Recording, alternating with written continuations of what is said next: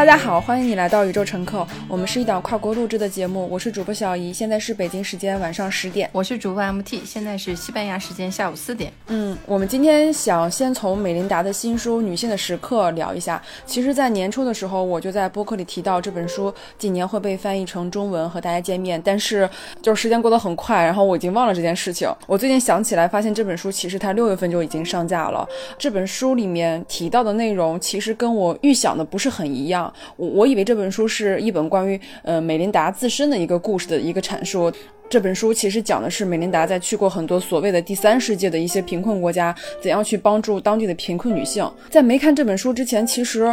我对书里面提到的一些种种的境况跟境遇，我是没有太多感知的。类似于这样的一种感受，就是我知道有一些地方的女性非常贫困，但各方面也得不到保障。但是我看到书中写的内容之后，尤其是。有一些非常令人瞠目结舌的数据之后，我才发现，好像事情远远没有我想的那么简单。甚至你会觉得说，啊，原来还有这样的事情发生。我们不是已经发展到这个文明程度了吗？就是我们从小接受的教育、学过的书本、老师、父母告诉我们的道理中，都没有告诉过我们在世界的某一个地方，三十万人口，但是医生只有两名，然后每年有一万五千名婴儿。出生却有三千名儿婴儿死亡，就是生病的原因，从腹泻到疟疾，然后从霍乱又到肺炎，甚至再到难产，你就会发现，原来我们生活在的地球上，不只是只有现在的文明跟现在的城市，还有非常多让人无法想象的生活方式和疾病类型。很多人就会觉得说。这些事情我们知道了又能怎样呢？我们能做些什么呢？我的一个感受就是说，我们必须要去理解一些穷人的生活、日常生活困境，才能会燃起我们心中想去要帮助他人的这种冲动。我们不应该把他们孤立起来，只有这样的话，我们才能够取得一个最后的胜利吧。我，因为这本书我只看了三分之二，所以 MT 你是全都看完的。就是你看完这本书以后，你的感想是什么？包括就是说你在看之前有想过，他书里面其实讲的是这样的一些事情吗？我看完这本书有好几天气的，就到处找我的男性朋友的茬儿，我就跟他问他，我直接就问他，我说《女性的时刻》这本书你看了吗？他说没有啊。我说这本书很重要。然后我就发现我有一种就是气氛在，因为我看了书里面有很多信息我都不知道。你说一个婴儿生下来以后，非洲的女性拒绝去抱他，就是她她害怕这个婴儿。是个死婴的话，他害怕这个恶灵会附在自己的身上。当时有一段，他是一个高种姓的一个人去给他去接生。高种姓的人接受过就是梅琳达盖茨他这个慈善会的一个培训课，他知道这个小孩子如果说小 baby 啊小小婴儿如果没有呼吸的话，你是要用母亲的体温去有一个肌肤接触。我看到那四个字，说我从来不知道肌肤接触这四个字。包括我有一个朋友，他是自己生了孩子，他在我们的微信群。里面说他当时打了麻醉药，就一直要使劲儿嘛。他是顺产，他说他把他阴道撕裂了，他都不知道。我每天看大量的文字啊，但是我很少看到肌肤接触和阴道撕裂这样的话语。这是跟我们女性息息相关的话题，但是我都不知道。我看完以后就非常的气愤，就是为什么这些事情我都不知道。后来发现有一种莫名的，就是这种焦躁的情绪。我我看这本书，其实我不会觉得这个跟我们离得非常远。他其中提到一个女孩的教育嘛，就他有一个印度的贱民啊，不可接触。有一个，呃，女孩就去那边建了学校去教育她。我当时想的时候，他们说，他们从小一生下来就有人说你们是垃圾，你们没有这个头脑去接受教育，你们不配做工程师，你们做不了工程师。就这样不断的有人再去跟他说，我们的生活中也有人这样说啊，对不对？写代码这件事，对吧？我经常看到有些招聘启事说，工程师都准备好了，就等萌萌妹子入职了。我说这是一种什么样的态度？是谁在写这种这段话的呢？所以我当时看完以后，情绪是比较激动，而且我到处找人问你看过这本书吗？而且我发现它这个名字叫《女性的时刻》嘛。当我去给别人推荐的时候，我就发现我的男性的朋友真的很难去代入，他很难去接受说这本书是我非看不可的书吗？他会觉得我又没有子宫，我又不需要考虑阴道撕裂和肌肤接触这种事情。这个事情，我们从女生的角度说啊，这个发生在非洲，这个发生在印度，跟我们有一种地理位置的遥远。但是我才发现，跟我的男性朋友在聊天，他后面发现有一种性别的遥远，就是他这是他永远不需要担心的事情，他永远不担心走在路上可能会被强奸，包括这个书里面。提到一些性工作者，他们最担心的不是艾滋病，最担心的是暴力。而且他们说，就算他们有避孕套，他们也没有办法用，因为他们的客户会殴打他们，就是说你是不是有病，你才让我戴这种避孕套。我在中国的社会里面也听到过一些这样的声音，有人说啊戴套不舒服，怎么怎么样。但是我会发现，就是这种避孕的信息，我们知道的一直都太少了，而且我们在没有这本书之前，可能都没有一个渠道去了解这方面的信息。所以我觉得看书是一个非常重要的渠道。我看之前跟我看之后的感觉是完全不一样的。我以为这本书是一本给予女性力量，就像其他一些呃写女性的书一样，就是给予女性力量，给她更多的一些正能量。但是你看了以后，你就会发现，原来我的身边还有这样的事情发生。就是诧异的一个点，就是说女性不能自主的选择自己的生育时间。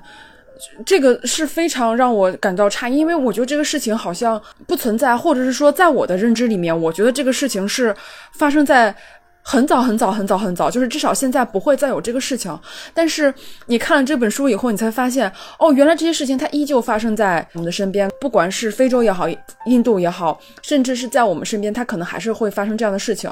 我们现在的很多事情，它并不是说是出厂设置好的，很多的一些规定或者是一些做法，都是经过了。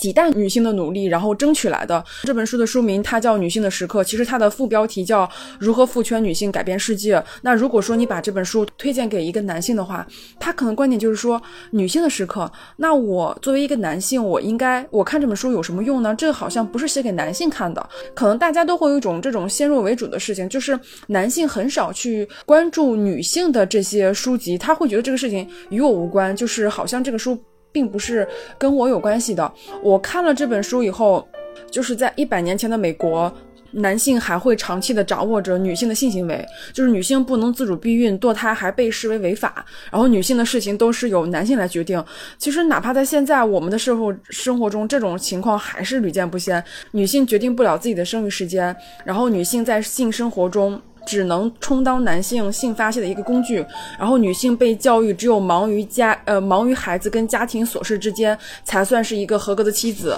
包括我们的像爷爷奶奶、姥姥姥爷这一辈，其实他们一辈子都会。被迫忙于无偿劳动，他们是没有办法决定自己想要的生活。然后梅琳达就在里面不停的呼吁说，女性要自主计划生育，女性有权利去决定自己的生育时间。其实这个观点也跟最近一个比较热点的一个事情，就是，呃，美国的。女大法官金斯伯格的观点是不谋而合的。金斯伯格曾经说过：“说女性能够平等地参与本国经济以及社会生活，正是得益于她们对生育的掌控。”所以，我觉得好像突然间，嗯，从这本书也好，或是从最近的这些热点的事情就是发生也好，很多事情都连接起来了。你就会发现，这一代一代女性的努力，才能够让我们现在坐在这里，能够享受更多的便利跟方便，或是能够自主的选择，是一个很。值得高兴的事情。那么，同时我们也要意识到，这段路还有很长的路要走。我们现在不是说坐在这里享受这一切，而是说我们应该伸手去做一些事情，去帮助后面的女性能够走得更顺畅一点，能够获取更多的权利，能够帮助世界上更多地方的女性去享受一些本该应有的一些权利跟责任。是的，而且你就像说我们现在。可可能已经很多习以为常的事情，比如说信用卡这个事情，我很早以前就知道，可可香奈儿她当时要开公司的时候，必须要找一个男性伴侣给她签字，她才能有银行账户，她赚的钱都不是她的，而是她的合伙人的。而且当时可可香奈儿她当时穿裤子嘛，穿裤子在社会上属于一种不道德的行为，法国的警察会说你怎么能穿裤子呢？你应该穿裙子嘛。我现在在西班牙大街上走路，发现发现很多女孩穿那种健美裤，把屁股绷得紧紧的。我记得我高中的时候穿过一次，不是那种就是像健美裤一样，是是那种冬天的紧身牛仔裤。结果后来是被家里的长辈骂，就是说，呃，这种裤子非常的羞耻，你不能穿这种裤子。后来我就发现，为什么我穿一个紧身裤在当时就不可能接受的事情，现在你可能发现你在上海可能会看到非常多的女孩穿短裤短裙，很正常。后来我发现，这是属于一代一代的女性去争取、去去需要沟通的事情。比如说，一九七四年以前，美国女性在没有男性伴侣签字的时候就无法申请信用卡。而且你知道，希拉里当时是收到了两份大学的邀请，一个是哈佛大学，一个是耶鲁大学的法学院的邀请。她当时去的时候，她说她不知道选哪个，她就去了一个哈佛的鸡尾酒会。当时有一个男同学向她跟当时的法学院教授说啊，这个是希拉里同学，他正在犹豫。是来我们这儿上学，还是去我们的竞争对手那儿上学？就是一指哈那个耶鲁嘛。哈佛大学当时那个教授非常骄傲的回说：“首先，我们哈佛没有对手；再其次，我们哈佛不需要女生。”我当时想啊，他这个话放在今天就大家就会震惊，对吧？就没有人敢说这话。但是在希拉里当年上学的时候，这就是一个常态，就是男性是不尊重女性的。我前两天看了一个视频，你知道大表姐啊，演演饥饿游戏的那个劳伦斯，他拒绝别人给他潜规则，就是别人想说，哎，你来给我上床，我给你这个角色。他就说我不接受，呃，结果这个导演就在这个娱乐圈里面去散布说 Lawrence difficult，说他很难搞。我当时心想，这个翻译翻的挺好的。对吧？你很容易搞就不 difficult。嗯，对。然后，对对对，我对我当时就想，一个女性，当你去拒绝别人这样一个非法的性要求的时候，你知道很多娱乐娱乐圈里的女孩子，她不知道这是性侵犯，因为她同意了，她真的很想要这个角色，她就说，嗯，那好吧。劳伦斯就说不行，我不接受。那这个业界，他说，他说他害怕极了，他写了一封邮件，就是因为这个业界很多人都说他脾气坏，说他容易生气，说他 difficult，说他找不到活干。我当时心想，女性站出来反抗。太难了，因为像我们之前，比如说在办公室里面，经常会遇到说，哎，什么小谁谁，你去给哪个领导倒杯水。我在想，倒茶这件事情，如果女孩子、女性员工拒绝去做的话，是不是有可能会引起就是不愉快，职场上的不愉快，或者给你穿小鞋？我心想，可能一定会。就是他这种场景下面，他做妥协反而是最佳的一种优势。但是我看到非常多的九五后纷纷辞职，有很多八零后说啊，现在这一批不好带了，你稍微说重点话，他们就辞职。我后来看着有点心酸。我心想，就是在我们前面那一辈，在他们在办公室被大声辱骂的时候，他们没有任何的反抗，以至于这些领导可以继续辱骂下一代。可能说九零后、九五后，他们他们从小接受的教育就是需要互相尊重，所以说我会觉得九五后他们有的时候会背负一个骂名，就像大表姐背负的骂名叫 difficult，就是你难搞嘛。但我后来觉得他们不是难搞，是因为我们上一辈太。太好被搞了，就是希拉里关于上学那个事情，也跟我最近看那个金斯伯格那个纪录片，他当时呃上那个哈佛法学院的时候，其实他说，其实哈佛的法学院到了上个世纪五十年代早期，他才开始允许女性去申请入学，而且那时候女学生的人数只有百分之二。呃，我们之前的播客也多次提到过，其实像这个学士学位这个英文，其实它就是一个单身汉的意思。呃，金斯伯格有一次去图书馆去查阅资料的时候，他就会被。他就被门卫拦在门口，告诉他说女性不能入内。就是我看到这个描述的时候，我是十分诧异的。就是出生在这个年代的我们很难想象，说在六十多年前，女性是不能上大学的，甚至是连图书馆都都不能入内，而且是发生在哈佛大学里面。他去参加就是聚会的时候，还被学校的领导逼问说：“你们女生凭什么有资格去占用？”给男学生的入学机会，就是你再去看看我们现在的生活，你就会觉得这些事情其实和我们都有关系，它离我们一点都不远。包括你刚刚说到，你穿一个紧身裤，然后可能会被父母说这个东西可能不是很很体面。我前阵子也听播客的时候，就听到那个简丽丽，就是简单心理的。创始人他讲到，他现在回到他自己的父母家去休假的时候，他有一天就是因为他要坚持运动嘛，他就穿着紧身的这种运动裤，包括一些比较运动的上衣。他的妈妈就说：“你不能穿这样的衣服出去。”嗯，他说这样的话会让大家觉得不是很，就是类似于体面这个意思，就是说你不能穿这样出去，这样会给我们的家庭带来一些不好的口碑。他妈说：“如果你硬要穿这样的一个一个衣服出去，那 OK，你戴个帽子。”不要让别人知道啊，你是我的，你是我的女儿，或是你是谁谁家的女儿。我们到现在也会面临着，就是如果我穿一个紧身的衣服，我去完全的把我的身材露出来给大家看的话，会让大家觉得这个事情不体面。女性不应该把自己的身体暴露在外面。比较幸运的是，比如说，如果你生活在上海，这件事情其实是你会经常发现看到的，包括大家会直接穿一个运动 bra 出来，就是城市对你的开放度算是比较高的，但是不排除还。还是会有很多地方，大部分地方对这个事情还是非常介意的。那你当你看了很多事情，你就会发现，不管是呃希拉里的故事也好，美琳达的故事也好，或者是第三世界那些女性的故事也好，你就会发现，我们现在用的这一切，呃，可以说我们自己比较幸运，但是我们还是要看到整个大局势，就是整个大局观这个词，我不知道是不是最近有点，嗯，有点被说的太多，就是我们还是要更多的去理解，或是去知道，现在我们讲的这些男女平等，嗯，并不是说要求女性去拥有特殊的礼遇，而是说女性应该跟男性一样，拥有平等的机会跟选择。是的，而且你说男女拥有同样的选择机会，我会发现男性他就会在这个社会上得到更多的信任。比如说一个男性出去，我们就觉得这个人很有勇气，这个人想要探索未知，这个人喜欢旅行，环球世界。但是我们刚才也在聊嘛，我们就说去年这时候你你出发在英国，我当时就没有跟你说你在英国，我白天陪你，我晚上在写申诉信，在申诉我被西班牙拒签的那个旅行签证，因为我当时硕士已经毕业了，他认为你一个女性啊已经毕业了，你来旅行，你的肯定是图谋不轨，给我的。拒签的信上面写的是动机不可信，我当时拿到信万念俱灰。我的签证上面有十年美国签证，有日本签证，有有发达国家的新西兰签证，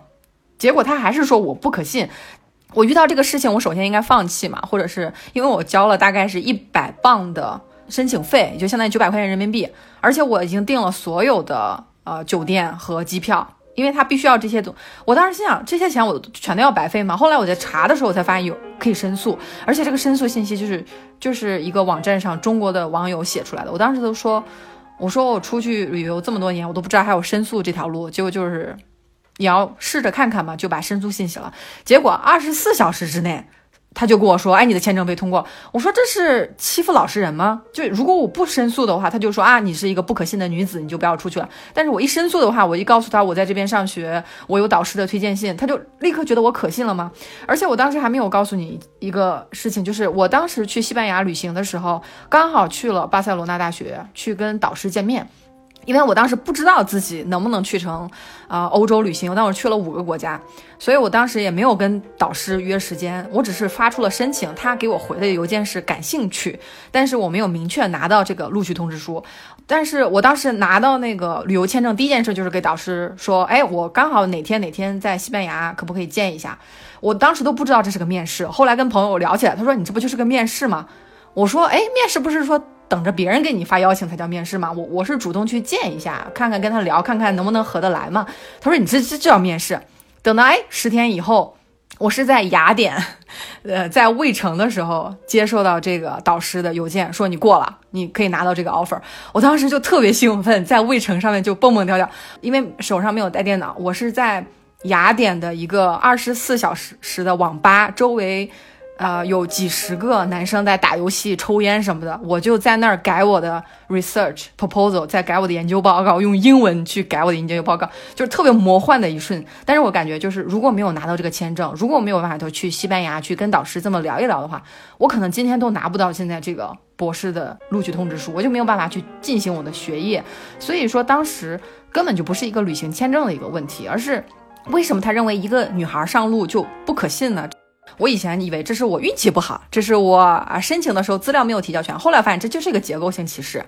我发现有很多女性都是在个人申请旅行的时候被拒签了，那这个其实给女性带来的长久的影响可能是非常巨大的。我早些年就是我刚去北京工作的时候，大概是一三年、一四年的时候，我有个朋友就是他也在申请新加坡的签证，他当时的呃理由其实他是要去新加坡进行婚纱拍摄的，就是他是一个摄影师，他要对整个计划说去进行一个申签，就其实就是一个工作签，但是他当时是一个单身的女性，当时新加坡大使馆就没有给他这个签证，他当时就跟我说说，你知道我新加坡签证被拒签了吗？我说啊，怎么会被拒签呢？因为他之前已经去过非常多国家，大概像欧洲全部都去过了，像澳洲、美国、新西兰这些地方。去过不止一次，就是他的签证可能都已经换了好几本了，但是新加坡依旧给他拒签，理由特别可可笑，我都哭笑不得。理由是你是一个单身女性，我怕你留在新加坡不回来了。他当时跟我说这句话的时候，他是非常无无奈的，就是，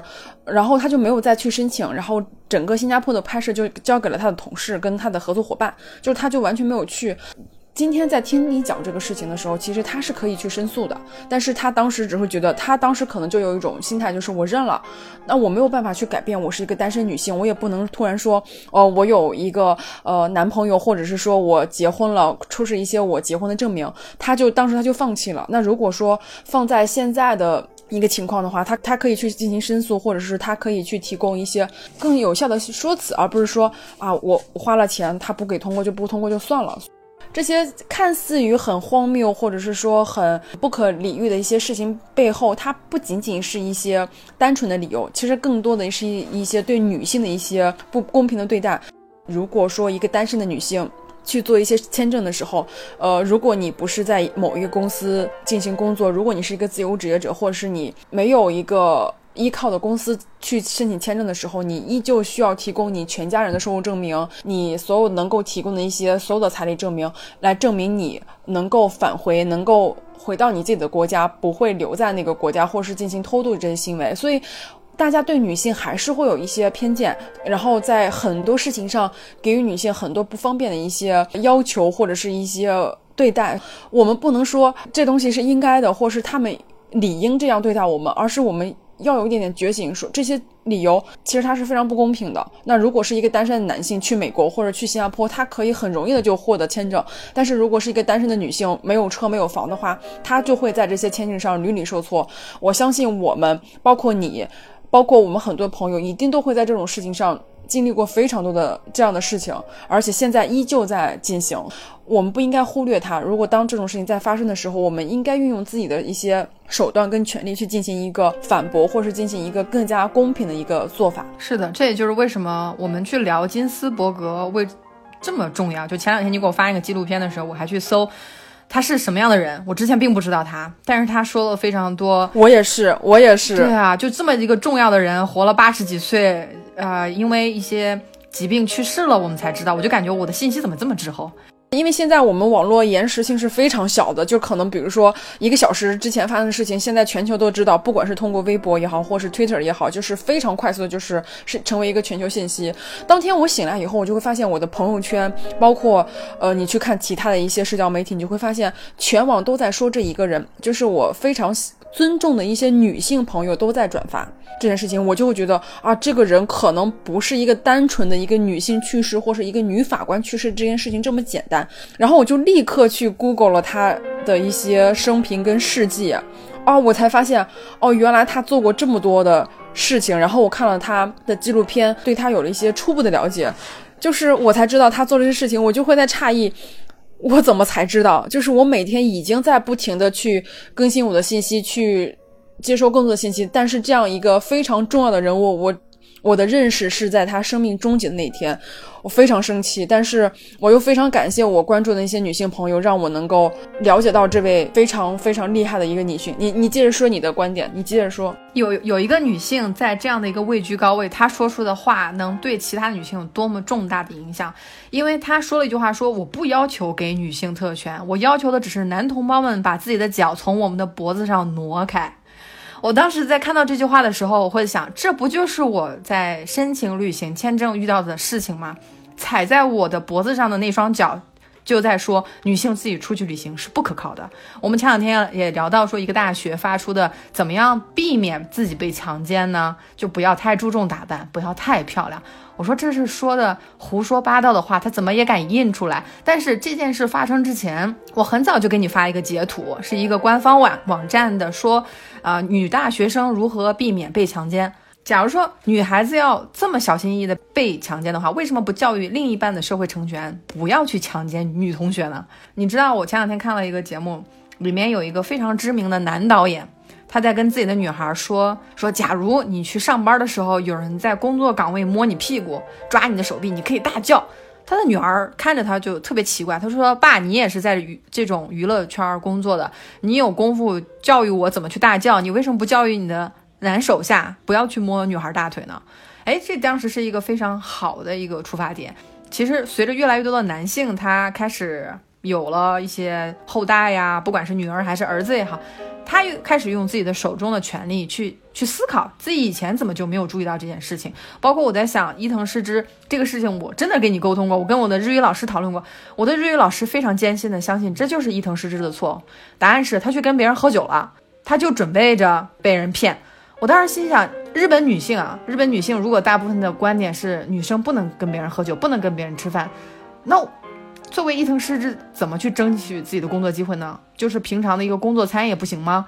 我会发现日本女性对这方面的观点非常的重要，她们普遍还是认为这是女生的错啊，你的你的裙子太短了，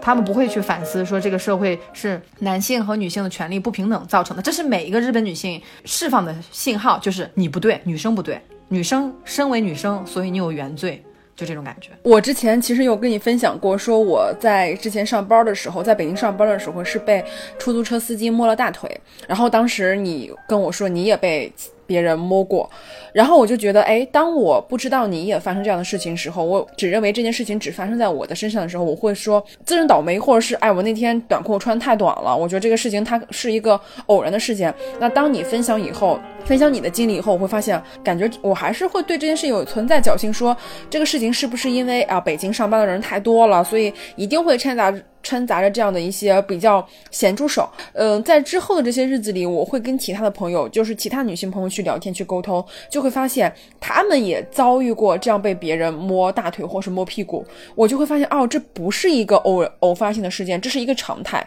我身边的朋友基本所有的女性都会被别人摸过大腿或者是摸过身体的其他部位，就是我的很多女性朋友都会表明说，当她在发生这样的事情时候，他们是勇敢说了出来，包括勇敢的去反击了对方。我非。非常感慨，就是他们非常勇敢，或者是说他们就是在做一件很正常的反应。但是我当时的反应，我觉得是不够勇敢，或是是有点害怕的。所以这件事情也是激励着我说，女性在遇到被别人侵犯的时候，一定要勇敢的发声，同时也要去告诉身边的人。不是我们自己的问题，不是因为我们穿的少，或者是不是因为我们太漂亮，或者是不是因为我们太晚出门，而是说这个评判标准是不对的。所有的问题可能不仅仅是女性这个问题，而是在事情发生的这个主动出手的这个人。嗯，这件事情可能大家的一个观点要。要摆正，不能说，呃，这件事情发生是因为女性的问题。我觉得很多人都会觉得，哎，这个事情就是你们女人的问题，不是我们男性的问题啊。你们女人管好你自己，我们是不可能伸手的。这个事情我觉得是非常荒谬的。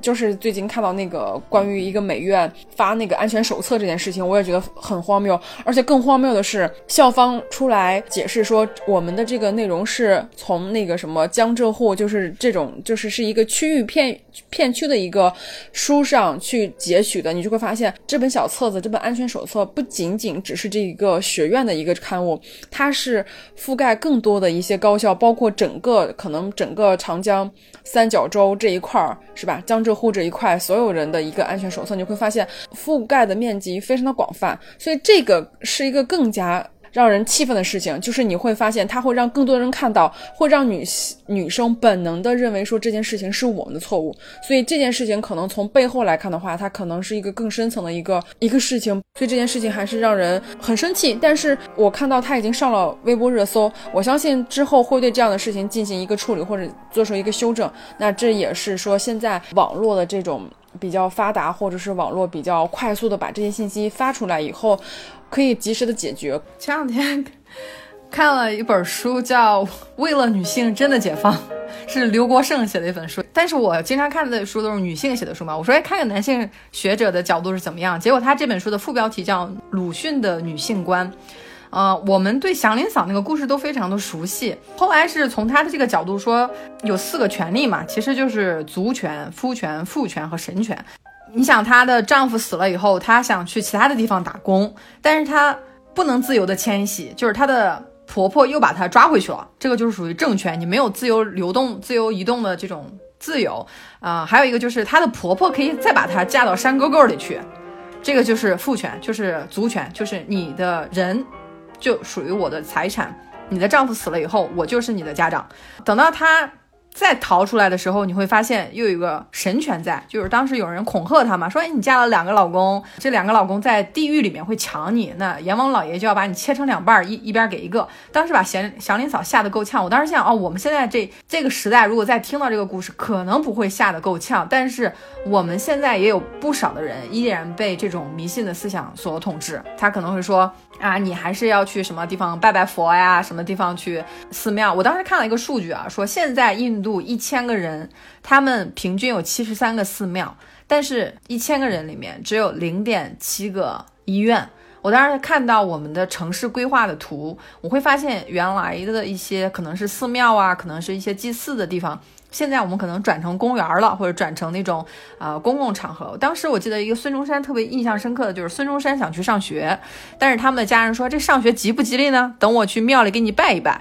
他拜拜完以后说他哥说这个不吉利，所以你就不能去上学了。气得孙中山把那个像神像给砸了。他后来就跑了嘛。等后来全村人追杀孙中山，说要把这个小子找出来打死。我当时看这个时候一点都笑不出来。就这个这个故事就是告诉你，在一个社会里面，如果说这件事儿。你想去干嘛？哎，你先不要去，我去庙里拜拜，求求个签再干。那这个社会其实就没有人敢对这个神权去说话。中国就是无神论的一种教育嘛。但是在我跟我的穆斯林的朋友沟通的时候，他们还会非常就是每天去祈祈祷五次啊，就是他们不觉得啊，不觉得我过的是一种。受压迫的生活，他是说我这是一种有灵性的生活。他说你过的是那种无神论和没有信仰的生活。我当时就发现，幸好我们是朋友，所以我们还能平心静气的这样聊一聊。但是这个给我非常大的一个启发，就是我以前看鲁迅的时候总是很讨厌，因为他总是要去应试。可是我发现在这本就是为了女性真的解放这本书里面。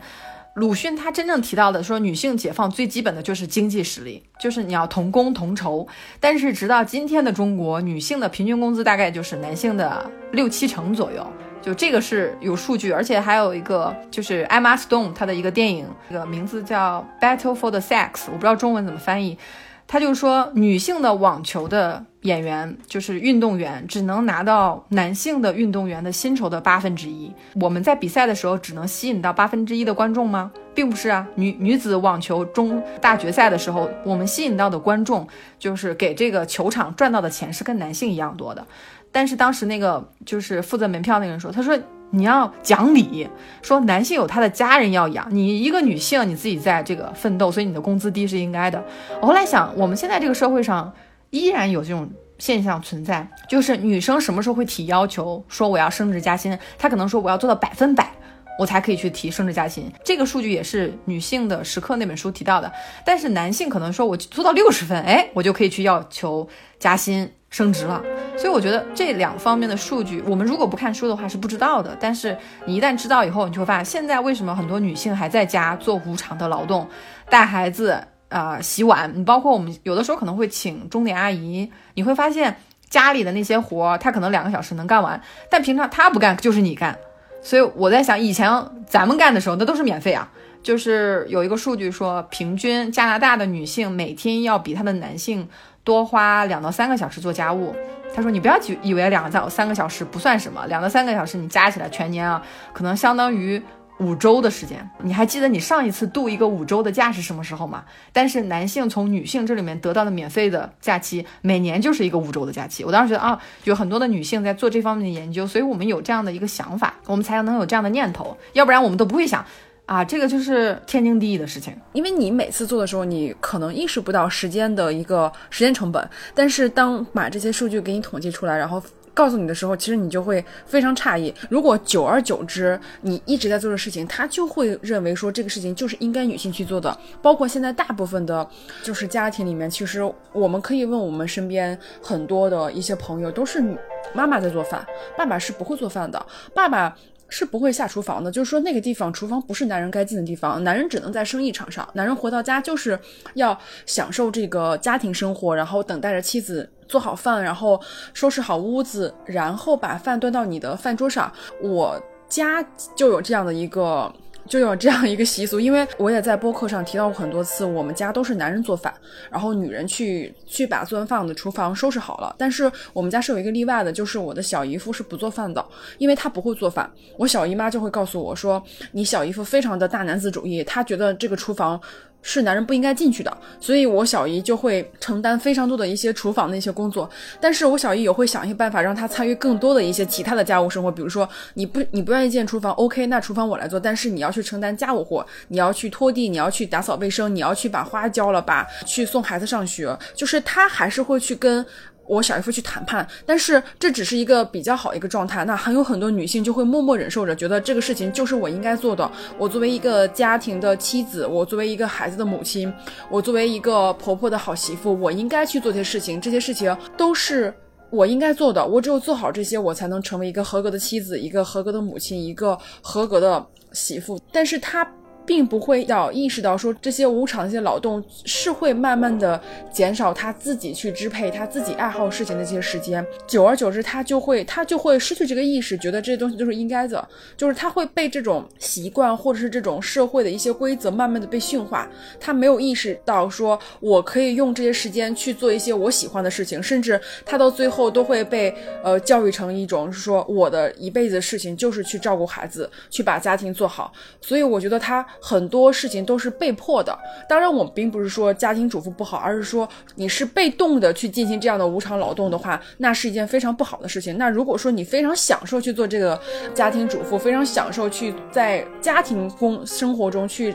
承担这样的角色，能够获得快乐，那这是一件非常好的事情。但是如果你是被迫的去进行一些无偿劳动的时候，你也许要去。想一下，你该怎么去解决现在这个困境，或是怎么去解决现在这样一个处境，而不是说心甘情愿的去接受这样的一个决定。因为女性是非常有权利，也是一个很正常的需求，是要去追求自己想要的事情，而不是说把一辈子都奉献在这样的一些无偿劳动上面。是的，而且只有在无偿劳动的过程中去争回一些时间，你才有时间去看这本《女性的时刻》这本书。因为看书真的是，我不会觉得书中里面说的都是非洲，都是啊印度的事情。当他说。非洲的男性是不务农的，或者是印度的男性是不能去提水的。有一些人去提水，男性去提水的时候会被村子里面的人笑，说你在干女性的活。我当时心想，你去干女性的活，这句话是一个贬义词吗？看来还真的是。我们的中文的词是没有性别的嘛，但是西班牙语里面的这个知识这个词是一个男性词。我后来在看。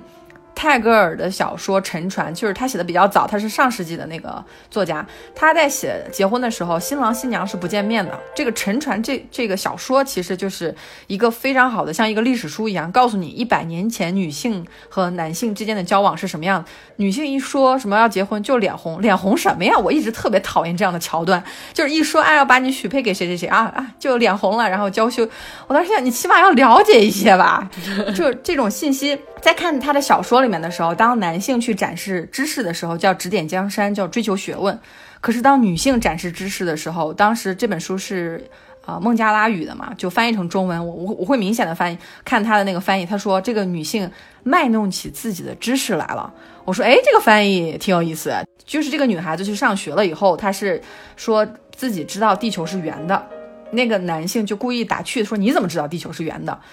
然后这个他就有一个情节，说这个女性就是要去卖弄自己的知识，让别人知道自己地球是圆。我说天呐，我说一百年前大家还需要为这种事情争一下吗？就是说女性说地球是圆的，男性说你怎么知道？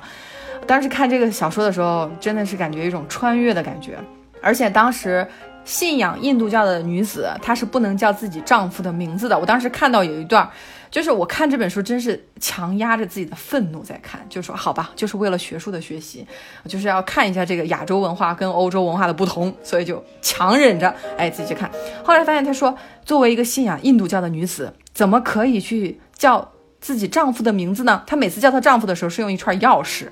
去做很大的闹闹噪音，然后有她的丈夫看过来。我当时看的时候真的是扶额，而且我发现就是我们生活中的女性的研究者还是不够多。那很多像金斯伯格这样的一个大法官，他说的话其实就很能给我们以能量，因为他当时面对的呃情况更复杂，就是他得到了学位，全班第一名，毕业找不到工作。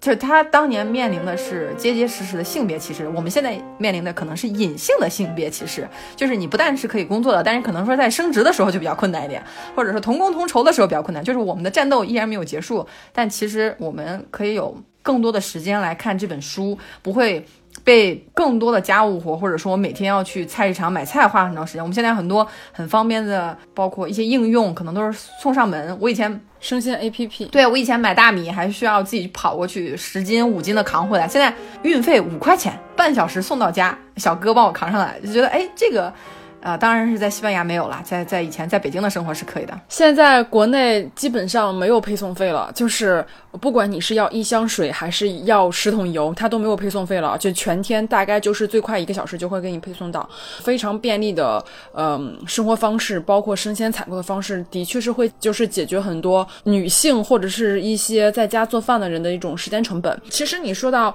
就是看书这个问题，我觉得不管是看书也好，或者是你去关注更多的一些。新闻也好，嗯，它会让你有一个觉察。就比如说，我在看了这些关于女性的书，或者是关于男女平权这样的书以后，我就会对以前发生的一些事情会有一点点思考。比如说，就是刚刚你在分享这个事情的时候，我就突然想到，我之前在开会的时候，如果我去发出一个观点，或者是说其他女同事发出一个观点的时候，当场在座的很多男性就会问你：“你说这个想法，你有什么依据吗？”或者是说，你做这个决定，或是接下来要按照你这个做的话，你能够给我们带来什么？或者是说，你为什么这么做？你有是，就你有什么样把握？他会问你非常多根据或是支持。但是当你再去回想你之前的会议讨论，就是当一个男性去发表他观点的时候，我们反而很少去问他为什么，或者说你怎么，你从哪得到这个结论？我们更多的是觉得啊，他好棒。他怎么会有这样的观点？他怎么为什么这么果断？但是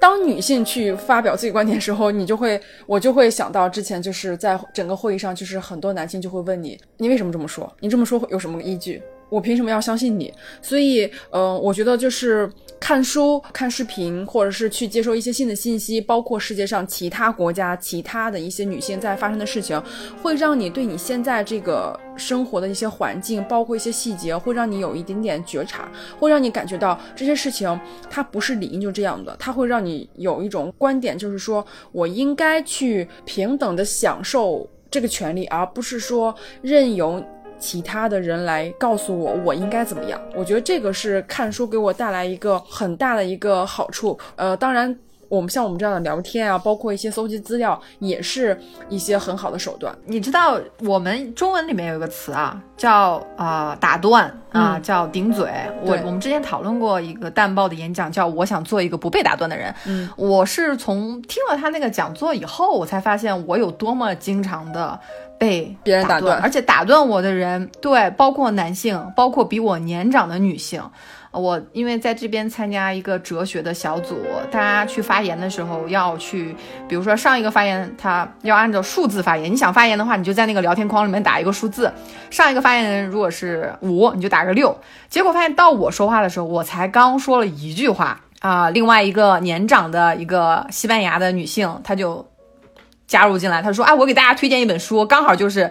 M T 说的这个问题。”但是大家就会啊，就嗯，就很正常的就开始等他分享书完了，我接着说。后来我会发现，当有一些男性他在表达观点的时候，如果首先女性就没有人敢打断他，而且就算有其他男性敢打断他，他会立刻说：“说 It's my turn, please wait。”他说：“这是我的顺序，请你稍微等待一下。”而且我去看很多女孩子发言，我们这个群因为是个哲学小组，女生本来就少，只有三四个吧。当她发言的时候，每次都是说 I don't know, I'm not sure，就是我不确定，我不知道。怎么怎么样？他的那种迟疑和疑惑的感觉，就会加强大家对他这种不信任感。你可能说，在中国，你可能作为一个年轻的一个女性，你在发言的时候，经常会受到男性年长的打断。我在欧洲会面临一个更深刻的情况，就是亚洲年轻女孩，几乎所有人都可以打断我，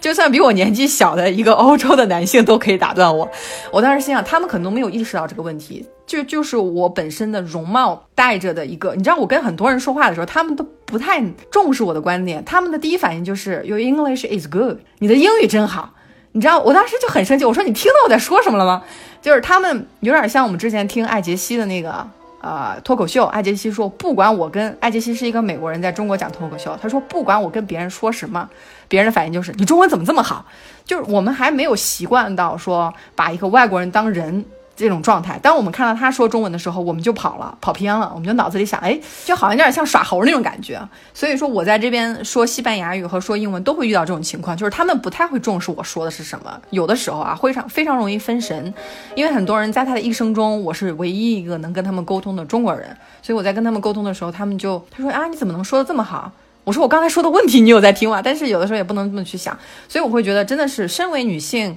这个社会的一个问题会影响到每个人。不是说哎，这个事情发生在别的国家就跟你没有关系，而是我们每一个人的命运都跟整体的女性命运紧紧的联系在一起。你比如说，我现在国内，我面临的可能就是一个单纯的女性跟男性的问题。那当你离开了这个国内这个环境，去到其他的国家、其他的大洲，你就会面临亚洲、欧洲，然后。北美那边的这样区域的一个问题，或者是一个地位的一个问题，我之前也跟你分享过。我说我看到一个亚裔的博主，他是一个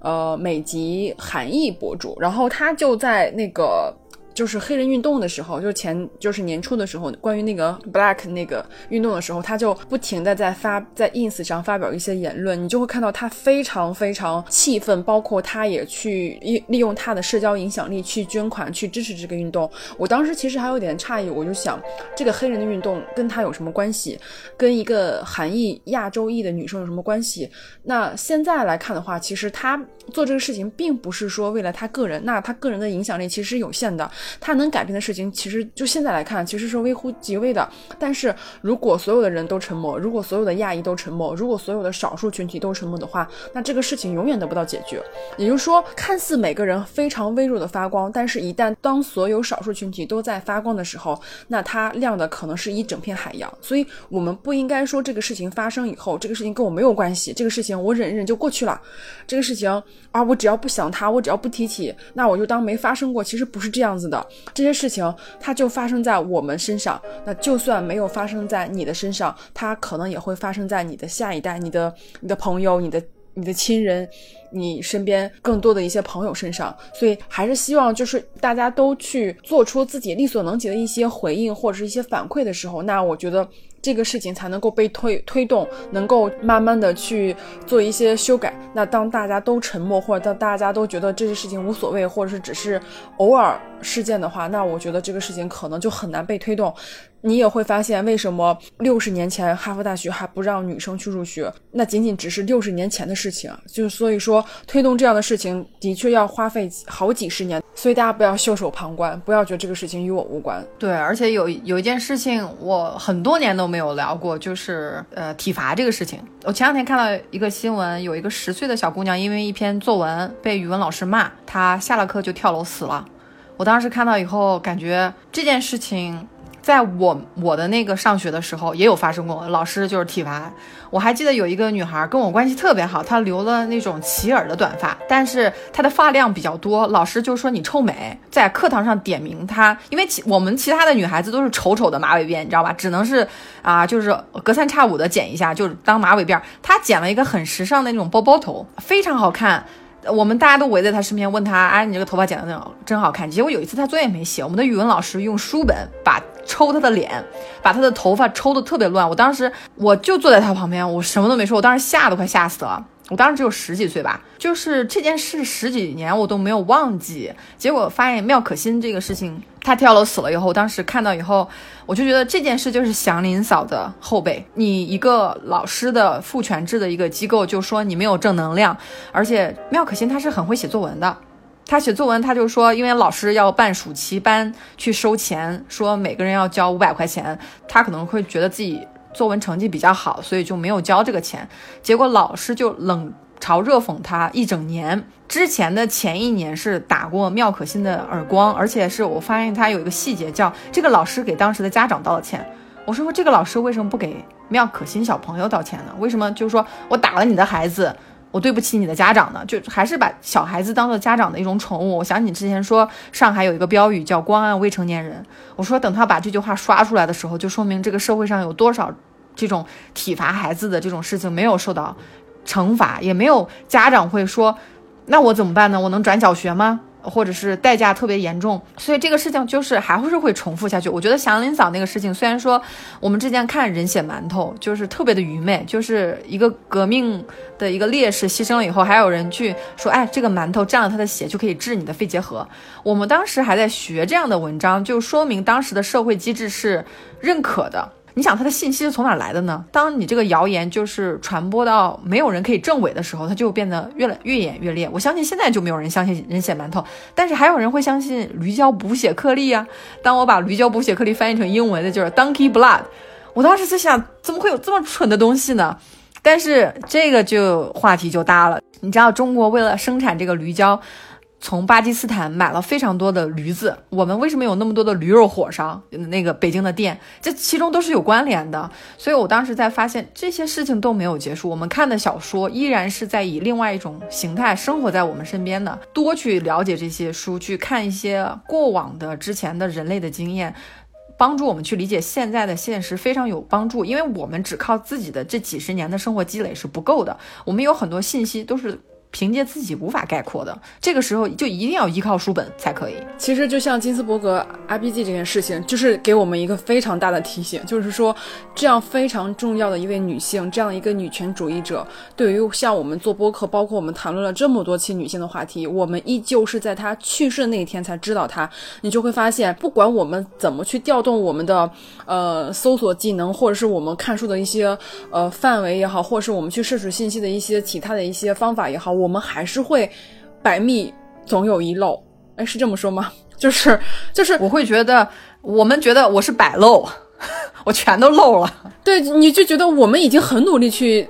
去搜集这些消息或者这些信息，你会还是发现我们不知道东西太多了，就是还是会有很多局限性。我不知道你有没有看过《少年的你》，就是周冬雨跟易烊千玺演演的那个校园暴力的那个片子。那个片子我在看的时候非常痛苦，我当时是在深圳看的，就是我在看的过程中，我几度想要去离场，就是我没有办法看下去，因为我觉得太痛苦了。在之后，我也不敢在任何的，就是影视平台上再去重温这部电影。就是这部电影，我觉得我看过一次，我难受过一次，我再也不想难受过第二次了。就是关于校园暴力，包括你刚刚讲到那个那个女生，那个被老师打，然后被老师说，然后她之后跳楼这件事情，你就会发现，就是女性不仅要去接受教育，在接受更多教育的同时，也应该获得更多的。正面引导，或者是说了，我在想，如果这个事情发生在一个男同学身上，老师不会不会做出同样的反应跟行为？所以我在想这个问题。女性这个老师，因为上次我们提到这个女性意识的改变，你说我们还是要有更多的女性在比较高的位置，从上而下做一个引导。你知道杨荫瑜她是中国近代史上的第一位女大学的校长，但是她思想特别保守啦，她。让女孩子还是要守妇道，还是要守女德。她有一个非常著名的言论，就是我们就是说女孩子上学呢，就是国家之母。他们是师范大学的，所以是要做国家的国母之母，所以他们管她叫国母婆婆，就是去讽刺这个女老师。当时鲁迅还跟她有过就是激烈的笔战，要求女学生，呃，一定要守妇道，怎么样？她的。身居高位以后，他没有去解放女孩子的思想，他还是说什么剪发的女孩子不允许来报道。你能想象吗？就是他当时在给女子师范大学的时候，女孩子，如果你剪了短头发，就剪那种像那种学生头啊，你不能去报道，就是你一定要梳着大辫子，你才可以作为一个漂亮的女学生。你知道中国以前很多流传的，在欧洲流传的，就是说中国人有有尾巴。说为什么会这个呢？就是因为清朝留辫子，就是很多人就好像是也跟中国人两百多年前没有办法沟通，所以说欧洲这边流传的一些故事，中国人是有尾有尾巴的人，啊，中国的女性的角度很小，两百年前这是事实嘛。但是有一位女性她出国了以后，就是说，你看我的脚是没有被绑的。欧洲说我们女中国人绑脚，这是不对的。很多比利时的女性就是就是非常遥远的地方的女性，跟她道歉说我们就是道听途说了，对你们中国人的印象不准确，请请接受我们道歉。后来鲁迅就说他只见了一个女性。你想，中国的绑小脚的工厂是在一九八八年关闭的，这个信息我在国内都不知道，我是在国外看到了一个三寸金莲的一个展览。才知道的。我我当时想，中国为什么没有人做这样的调查呢？或者有这样调查，但他不告诉你呢？我们接受了这么多年的教育，为什么不告诉我们说绑小脚这件事情是直到民国呀，直到后来就是百般的教育才最终有一个改变呢？我后来发现，就是因为很多身居高位的女性，她们什么也没有做，她们告诉女性，你就是要守妇道，你就是要绑小脚，你就是要做一个啊三三从五德的那种女性。我发现女性身居高位，像我的日本的日语老师，我当时想，你要让他身居高位，他就会说女生不要去跟男生去喝酒，你不要有正常的社交。我在伦敦的时候，我因为被抢过一次手机，八点以后我就不敢出门。后来是因为我有一个男同学，我们住在同一个大楼里面，就是学生宿舍，他刚好他是学建筑的，他说他要去出去看很多的建筑，因为。我当时也说靠不靠谱啊？两个人出去啊，就会不会被抢？后来发现，我就戏称我说你是我的保镖。他一米九，没有你之前，伦敦我只能看到了一半，就是白天的伦敦。晚上的伦敦我很少出去。比如说你上次来的时候，有一次我们去伦敦，我们站在千禧桥上看那个月亮，你当时指着非常非常亮、非常那这个黄色的那个光，你说那是月亮吗？我说哎不是吧，可能是光吧。哎一看还真的是月亮。我。对一个夜晚的伦敦是毫不知情的，就是因为之前受限于这种性别，因为一个人在外读书就一定要小心嘛。很多女孩子她也不会说晚上九点以后跟我一块去逛伦敦嘛。我直到找到我那个巴西的 Fabio 同学，一米九的大大个的男生，他说他说我从来都不会想这些问题，他说我想什么时候出去就什么时候出去。我说。在我遇到你之前，我我只能看到一半的伦敦，就是受限于性别这些问题。我们只有在多次讨论以后，发现男生的世界跟我们女性世界根本就不一样。男性的世界可能是二十四小时，女性的世界只有十二个小时，只能是日出的那段时间和日落之前。呃，我我之前有提到过，说呃，可能很让很多女性去获得更高的权利，或者是去获得更高的一些地位的提升，可能会带来一些更好的一些改变。哦，也是通过最近我们去看了更多的书，更多的一些现实的一些例子，包括。更多的一些视频，我们就觉得，哎，这个观点可能也不是非常准确。就是如果说要在全世界去提倡男女平等的话，其实不是说让女性去崛起，然后男性去没落，不是认为说女性要比男性优秀，而是说男女要共同进步。这些女性写的关于女性的书，关于男女平等的这些书，关于女权这些书，不仅仅是写给女性看的，我觉得更多也是给很多男性看的。那么，如果我们在生活中，碰到很多这样好的。优秀的关于平权的书籍也好，视频也好，故事也好，我们都可以去分享给我们身边的每每一个人，不管他是男孩还是女孩，我就觉得好内容或者是好的文章都是值得去分享的啊。我们这一期就是米琳达的新书，然后以及像最近大法官嗯金斯伯格的事情，然后聊了一些关于男女平权的事情。这个事情还有很多可以讨论的点，我们也会在日后的一些播客里面继续去讨论这个点，然后我们也会把一些看到的一些好的文章、好的视频。跟大家分享出来，写在我们的这个播客的一些 show notes 里面，希望让更多的人看到，让更多的人去参与进来。我补充一个关于杨荫瑜后面的故事，他虽然非常的保守，但是我必须说他非常的正义。他当时被迫辞职，因为当时闹得纷纷扬扬，他就被迫辞职了。他去另外一个城市去当教授的时候，在抗日战争中，有一些日军要强奸当地的女学生，女学生就跑到杨荫瑜的家里面去躲避。就是当时只有日军是他的家里面是不能去的，就是他当时有一些威望，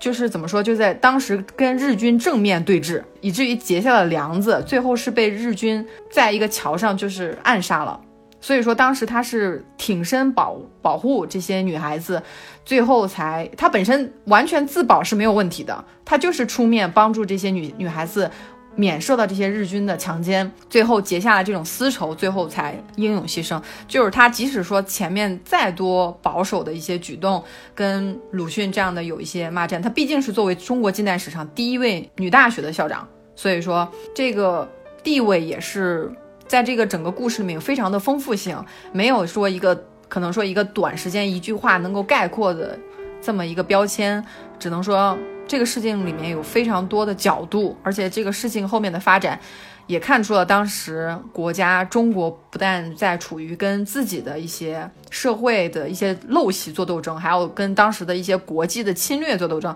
有很多的压力。这个过程中每个人都可能需要进行一些思考。而且将来的走向也一定是全球的沟通，增加，而且我们会知道越来越多的美国的女作者的书，在这个过程中，我们就持续的推荐和持续的阅读。好，那今天我们的播客先录到这里，欢迎大家的收听，我们再见。感谢你的收听，再见。